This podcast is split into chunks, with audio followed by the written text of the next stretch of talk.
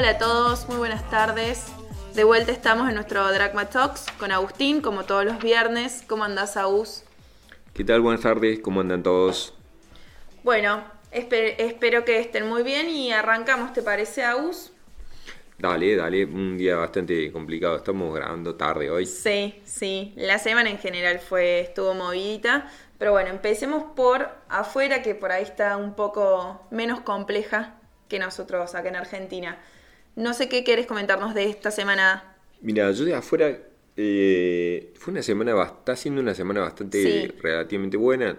Eh, casi los índices principales de afuera entre 3 y 5% de arriba estos, estos cinco días.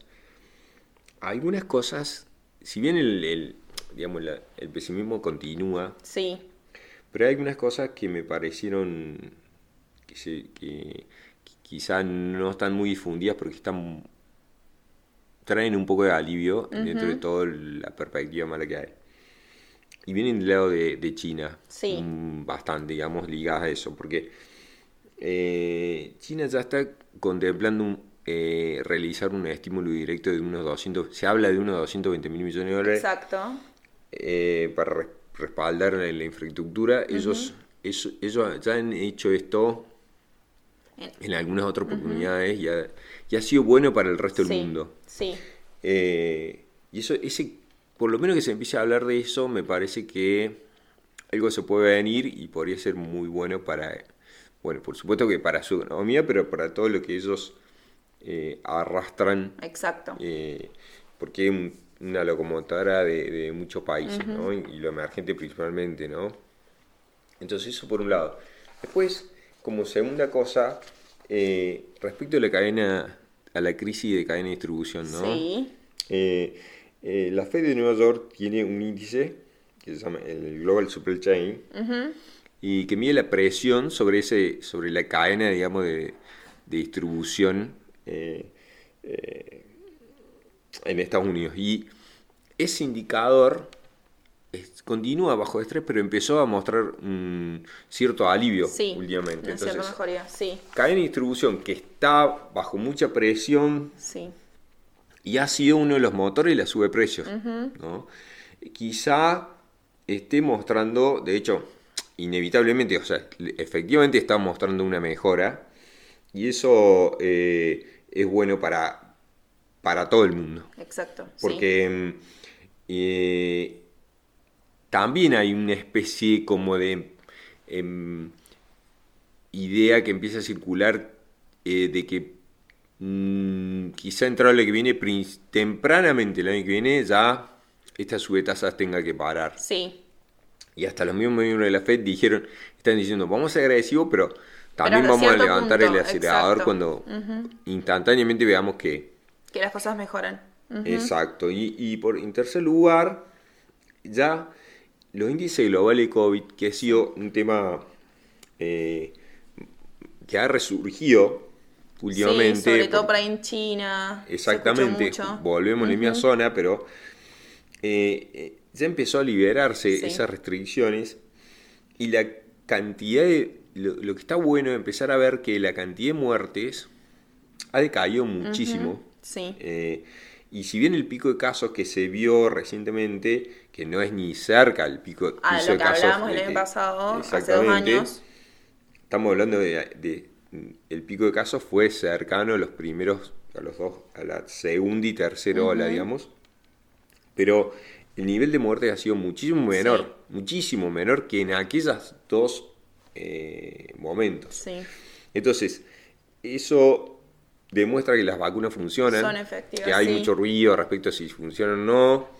Eh, entonces, eso me parece que, que está bueno. Y después, algún un número, que a mí me gusta siempre mirar, digamos. Entonces, eh, mirando acciones, ¿no? específicamente Standard Poor's, ¿no? Sí. siempre, eh, en los últimos dos trimestres la caída fue más del 20%. ¿no? sí, Cada vez que el índice ha caído ah, o ha tenido dos trimestres tan, tan graves, ¿no? porque Sí, la caída este del, trimestre, eh, del semestre, mejor dicho, o del, de los dos trimestres, primero y segundo, ha sido muy fuerte. Este, cada vez que ha pasado eso, ha habido recuperaciones fuertes en, los dos trimestres siguientes. Siguientes. Y esa recuperación promedio es 31,4%, que es muy similar a la histórica ganancia desde los mínimos en los años electorales de, término medio, que es 32%. Bien. Entonces, si yo miro, siempre nosotros estamos mirando este, las, las, los, seis meses más graves. Exacto, sí. Y hemos hablado un poco también de la vez anterior, digamos, 62, 70, 74, 2002, 2008,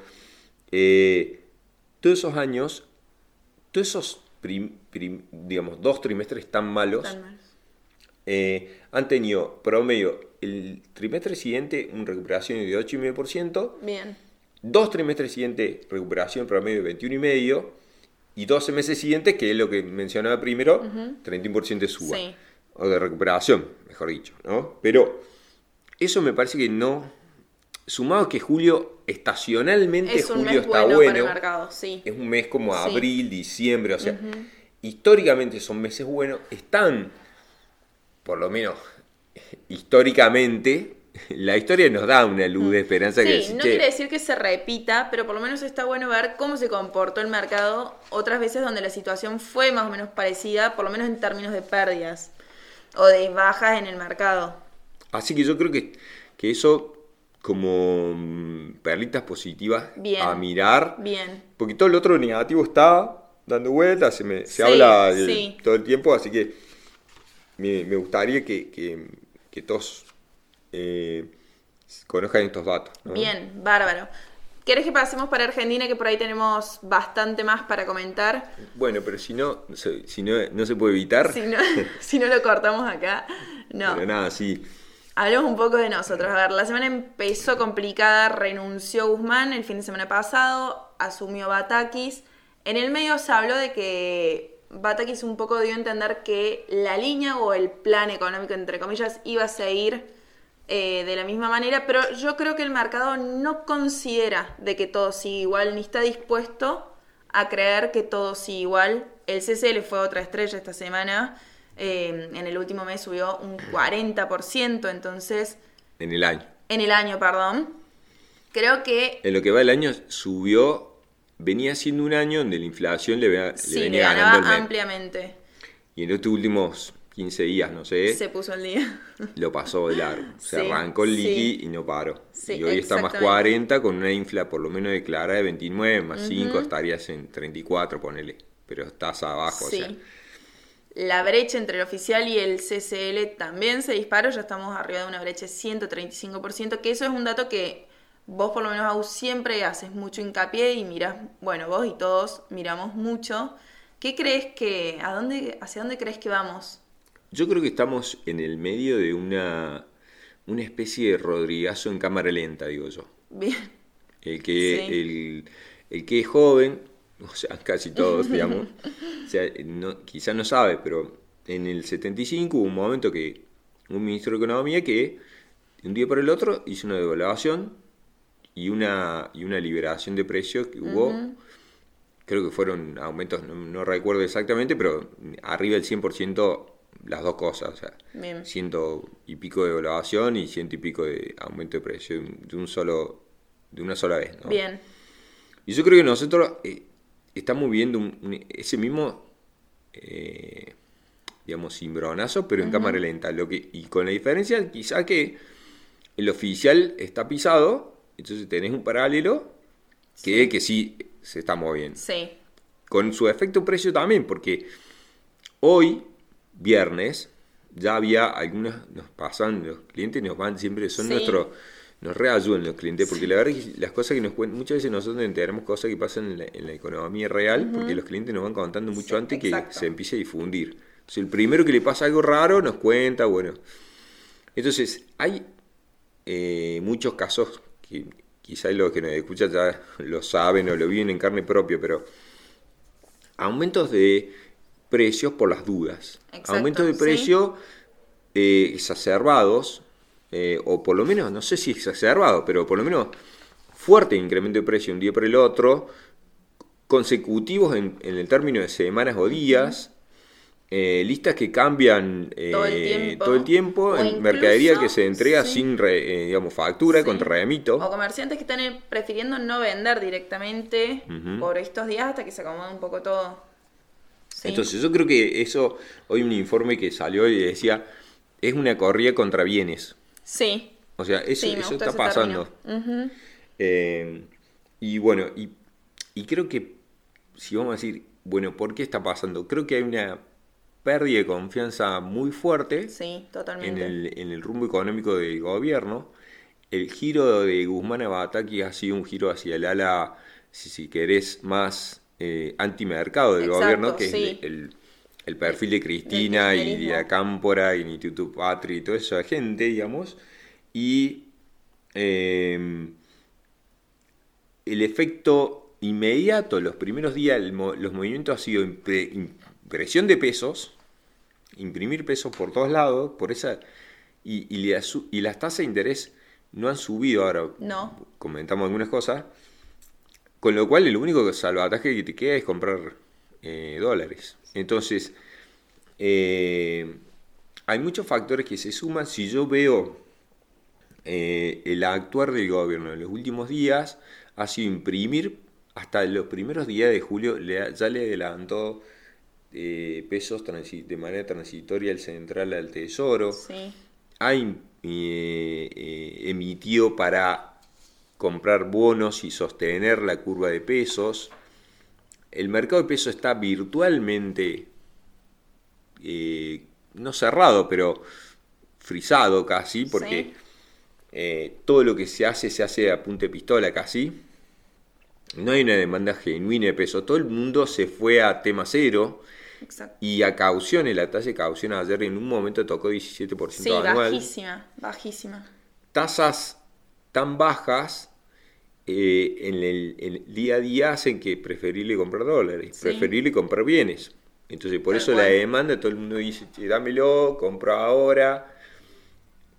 Lo estoy hablando en términos eh, no muy, digamos, académicos, pero esa es la manera como la vivimos todos. Sí, es lo que se está viendo en la realidad, ¿no? Entonces, eh, yo creo que hay una especie de crisis eh, económica Sí, y para en, en algunos rubros grave, Sí. en otros no, pero mm, yo creo que tienen que hacer. El viernes pasado hablamos algunas medidas que buscarle había anticipado podrían ser por el dólar tarjeta, lo Sí. va- eso va a pasar. Bueno, un poco lo vimos, esta Inevitable. semana prohibieron las cuotas en los free shops y todo eso. A ver, un poco se estuvo hablando también del tema de los dólares que se van por el Y tema vendrían más medidas. Seguramente, seguramente. Si nos, hoy habla Cristina ahora o está hablando en este en momento, este momento.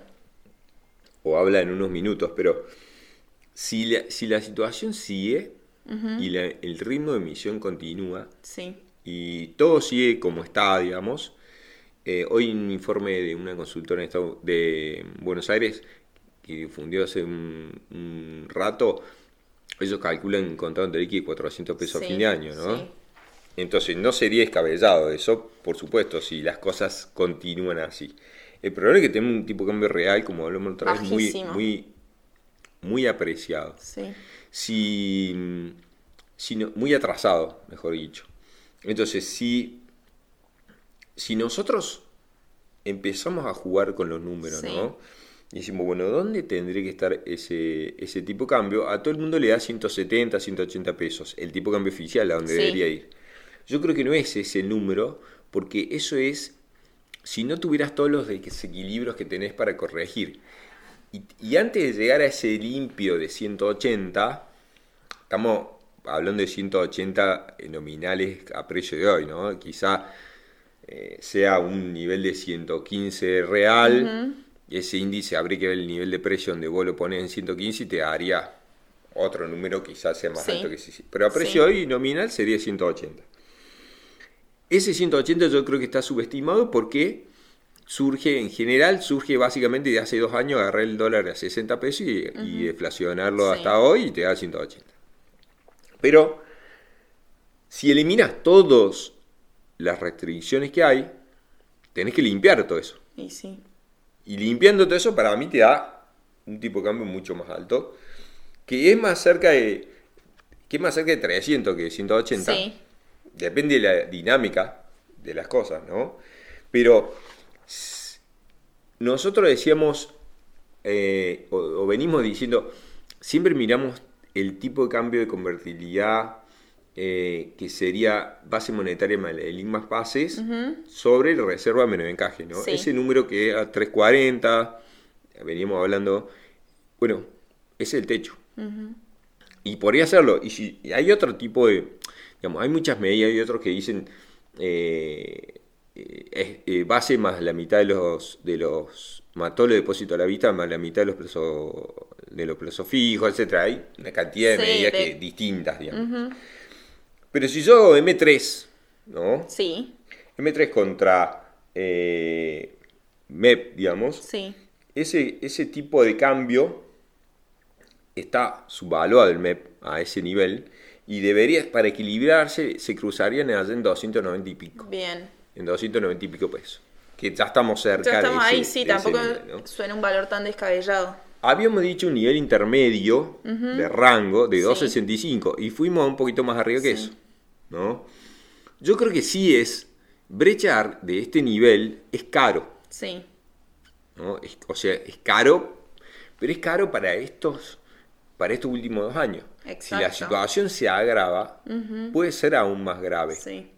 ¿no? Y la brecha puede ser, lo normal es que no debería pasar de 130 a 140 durante mucho tiempo. Pero si la situación se transforma en una crisis Sí. y hay- empieza una corrida contra el peso, y hay algunas actitudes de algunos agentes que, que son de corrida, como los bancos no tomando los pesos, sí. la gente no queriéndote que le pagues. Sí, Muchos van a hay un rechazo generalizado para con los pesos. Eso es lo que preocupa. Entonces, si, si eso se empieza a profundizar, puede ser totalmente mucho más alto Sí, que 130 la brecha. Quizás 130 era caro para un contexto de una dinámica como la que vimos los últimos año y medio. sí, Pero la situación ya no es la misma, donde vos tenías un mercado peso por lo menos que andaba, cierta confianza que los bonos CER te lo iban a pagar, mientras te Guzmán te lo pagan, sí, te lo pagan, bueno, hagámoslo. Eh, ponele dólar link, te decís, bueno, yo me cubro un dólar link, bárbaro, si hay una doblación oficial, estoy cubierto. Ahora, muchos, muchos han hecho, por ejemplo, algo que pasaba, que antes funcionaba y ahora no. Entonces, por eso ya no es la misma Sí, sí, sí, cambió la situación que antes. Vos tenías un dólar link y decías, bueno, si, si evalúan, listo, Debería ajustar me igual va a que el ajustar el, tipo de cambio de nuevo y listo. Y si tengo un dólar link privado, que hasta nosotros hemos dicho también, yo, yo lo he sugerido, lo sugiero, o sea, prefiero privado antes que público, pero si tengo un público o un privado, quizá con un grado mayor de seguridad, y, de- y desdoblan, Claro, y desdoblan y te dice el gobierno que te va a decir, che, no, eh, desdoblamos, pero el bono mío te lo pago al, que pis- al dólar pisado, no te van a reconocer, o sea, de ya que no nos van a dar la derecha en eso. Te van a decir, te lo liquidó contra el dólar pisado, ¿no? Y el privado que va a hacer, te va a decir, ah, yo también te pago eso. Entonces, también hay un riesgo sí, de distintos escenarios que vos no sabes dónde va a estar el problema.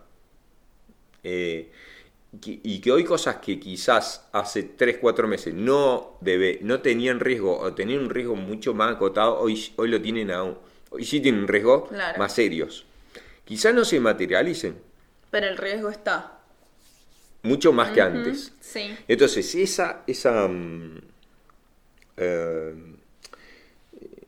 ¿cómo te diría? Ese aumento de riesgo generalizado ha cambiado los- eh, todo, digamos. Entonces, si yo, por ejemplo, dólar eh, a precio constante, hoy es 2 MEP estoy hablando, ¿no? Sí.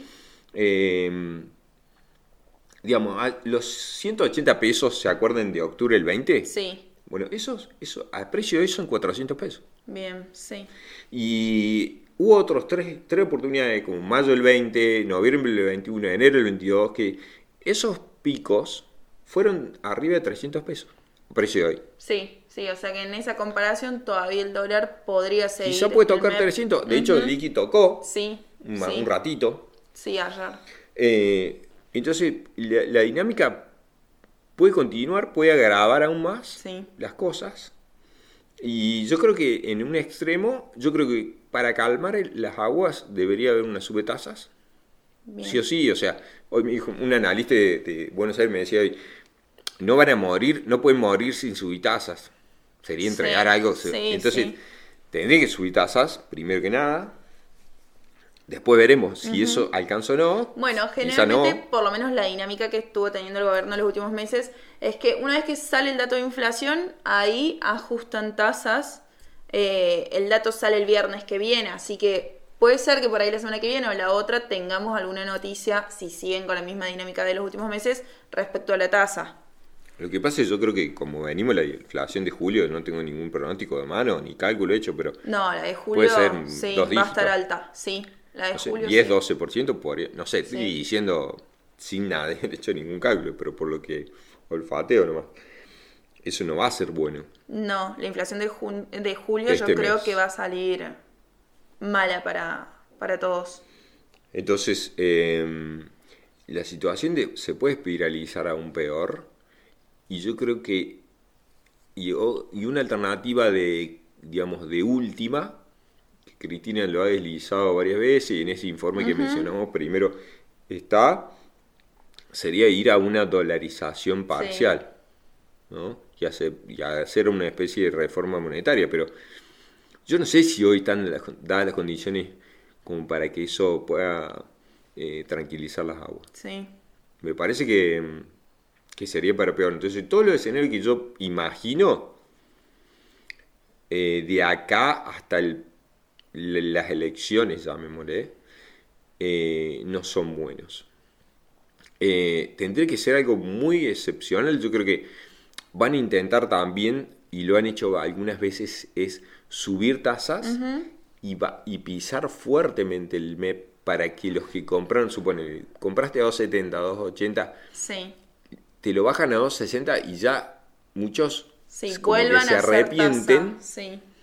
El que estaba por comprar medio que se asuste y dice, che, pará, no hace cosa que pagarlo caro. Y medio que te doman al mercado. Lo han domado al mercado algunas oportunidades Sí. haciendo eso. Eh, y, y decir, bueno, vuelvo a hacer tasa, me quedo un par de... Pero no sé si cuántas veces podés contar el cuento, digamos, del pastor mentiroso en, ya en este punto. Eh, me imagino algo como para calmar las cosas de corto podría venir por ese lado, pero lo que pasa es que la reforma como la- el dólar target y todas las otras cosas son... eh, ya estamos entrando en una escala de medidas Sí. eh, tan antipopulares que no sé cuánta confianza podés eh, generar o qué nivel de éxito podés tener. Sí, Veremos. digamos. sí. Pero está yo creo que está... El panorama está complicado, sí. Y lo dijimos el viernes pasado, viste que dijimos, está mucho más preocupante que lo que imaginábamos, Sí. según con lo que pudimos escuchar, escuchábamos la semana pasada, y de hecho era así. sí. O sea, esa preocupación se trasladó, digamos, a la realidad. Exactamente. Bueno, Agus, eh, a ver, esperemos que hayamos repasado todas las novedades que hubo esta semana. Yo creo que sí, por lo menos las principales. Ojalá el viernes que viene estemos más tranquilos y tengamos novedades por ahí más lindas para contar. Pero bueno, eso es todo por hoy. Le deseamos un muy lindo fin de semana y los vemos la semana que viene a todos.